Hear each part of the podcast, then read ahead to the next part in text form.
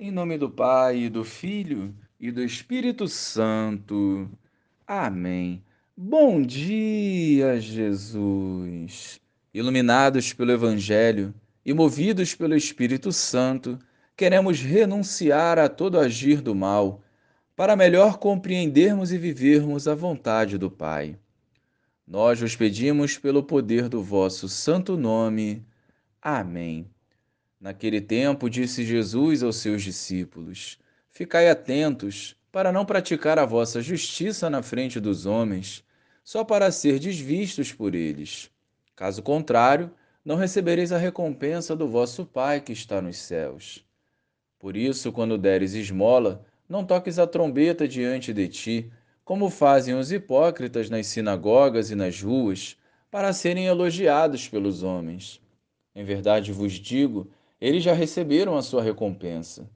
Ao contrário, quando deres esmola, que a tua mão esquerda não saiba o que faz a tua mão direita, de modo que a tua esmola fique oculta.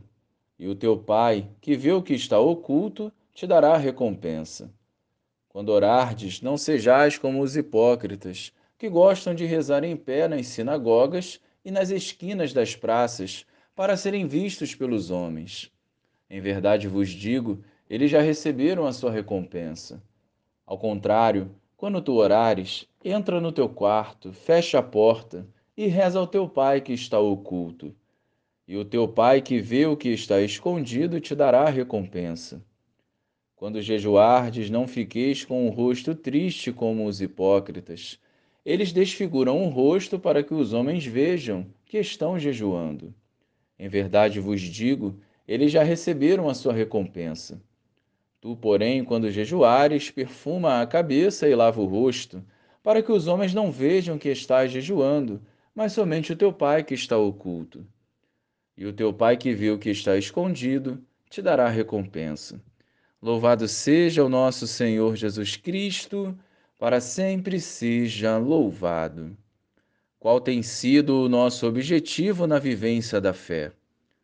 Todo nosso proceder tem um intuito de procurar visibilidade e fama ou é para buscar uma profunda intimidade com Deus? São questionamentos simples, mas cuja resposta depende do nosso despojamento do mundo e da oferta sincera do nosso coração.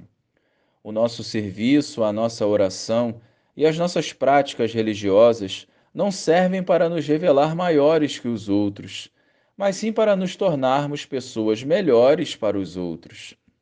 A vaidade é uma pedra no sapato que nos impede de avançar no caminho da salvação.